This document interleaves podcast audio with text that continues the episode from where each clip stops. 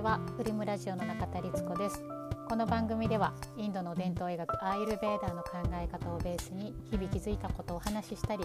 質問相談などについてお答えしながらいろんな視点に気づき日々の出来事をおおらかに見たり楽になったりするきっかけになるかと思ってやっています。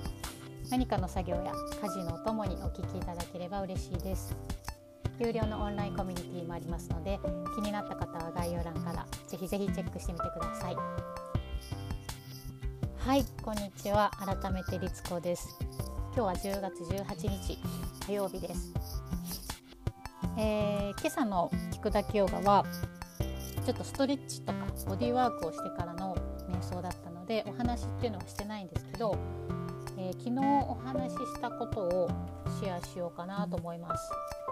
ちょっと窓を閉めます。今日涼しいですよね。だんだん季節が進んできたなと思います。で昨日何を話したかっていうと昨日だけじゃなくて先週もちょっと話してたことなんですけど自分の価値観やアイデンティティを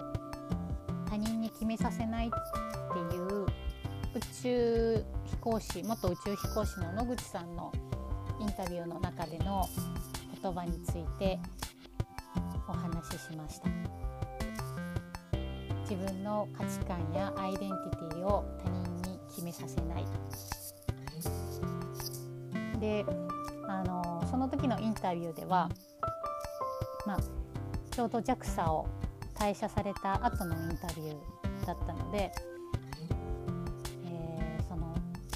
退社するのをこう会社を辞めることに迷ってる人とか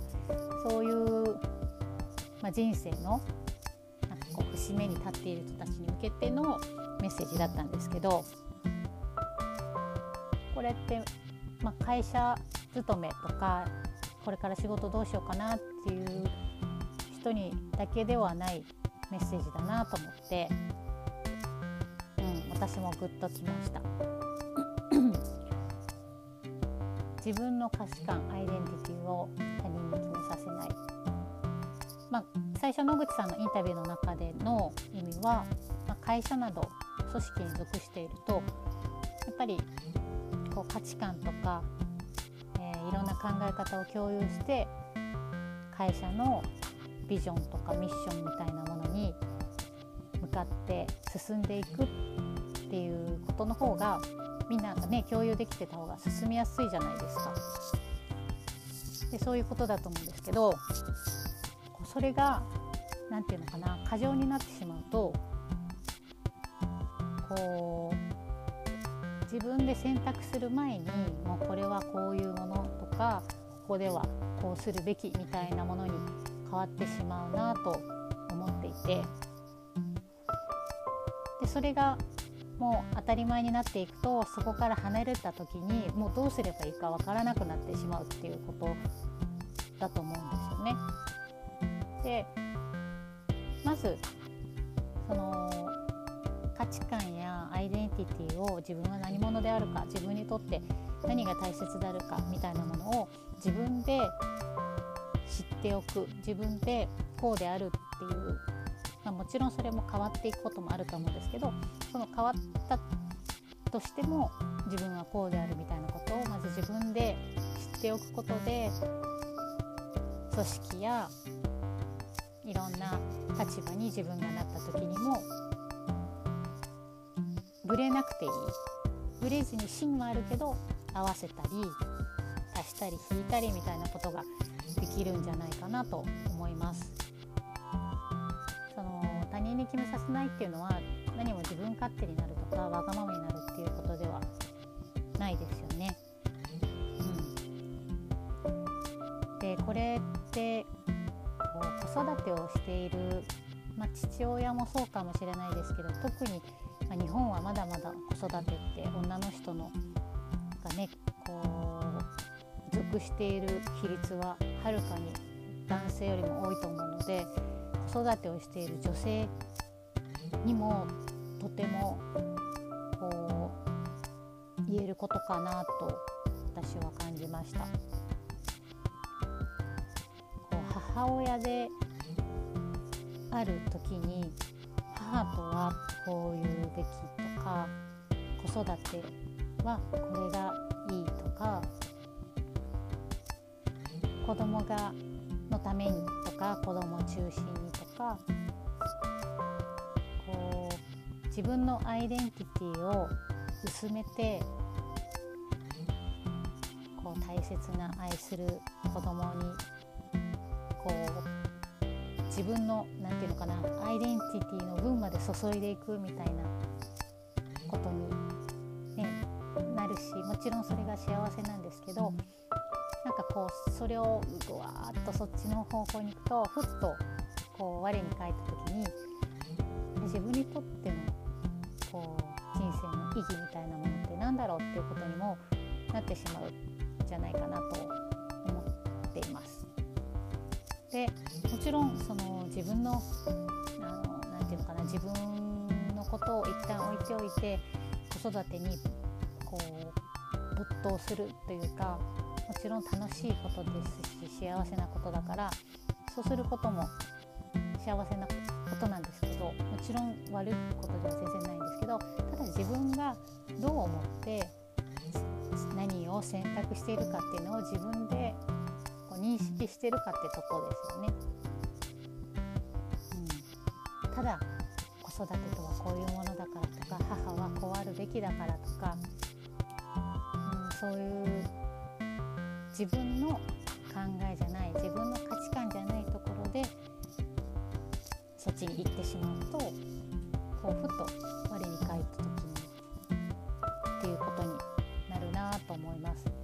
なのでもちろんこにこう子育てにバーッと没頭する集中するっていう時期があったとしてもそれは自分の中で、えー、自分がこうしたいからこうしそうしているとか。うん。これのために、えー、今はこうしておくとか。なんかそういう自分で選択しているっていう認識があると全然違うんじゃないかなと思いました。女の人は女性であったり妻であったり、えー、働いていたり、えー、母であったりいろんなこうアイデンティティが常にこう同時進行しているような状況って多くあるなと思っていてだからこそ自分の中で大切にしているイデンティティっていうとちょっと難しくなるかもしれないですけど難しいように思っちゃうかもしれないですけど自分の中で何を大切にしてこうしているのかとかをこう自分で理解して選択しているとこういろんな選択肢が結果的に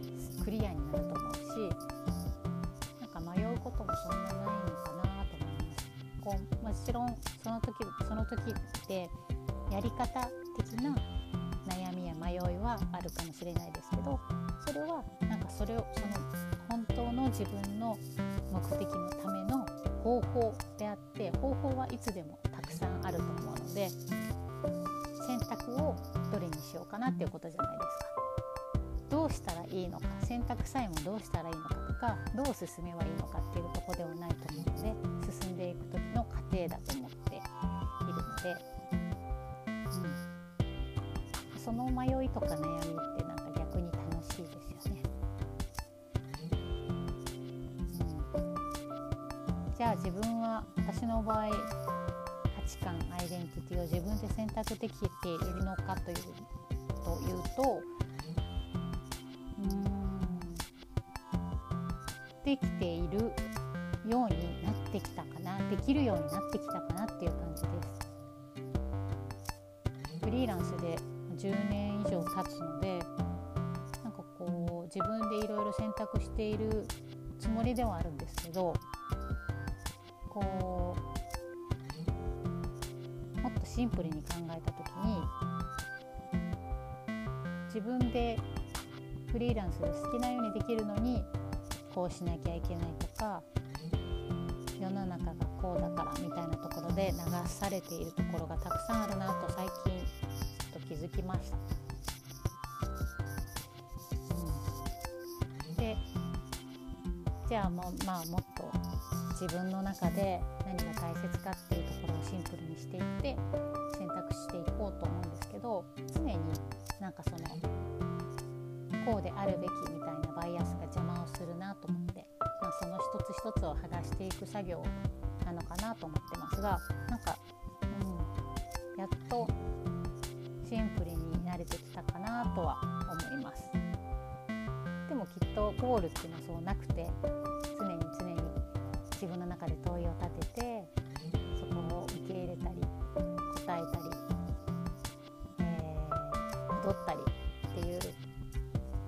なんだろうなと思います。皆さんはどうでしょうか自分の価値観アイデンティティを他人に決めさせない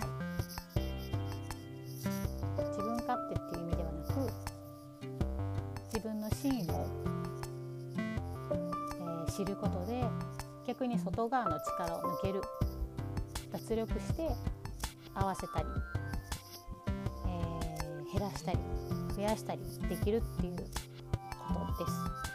体のトレーニングとも似てるな似てるなというか同じだなと思います。何かの参考になれば嬉しいです、はい、では今日もお聴きいただきありがとうございました。引き続き良い一日をお過ごしください。良い一日を。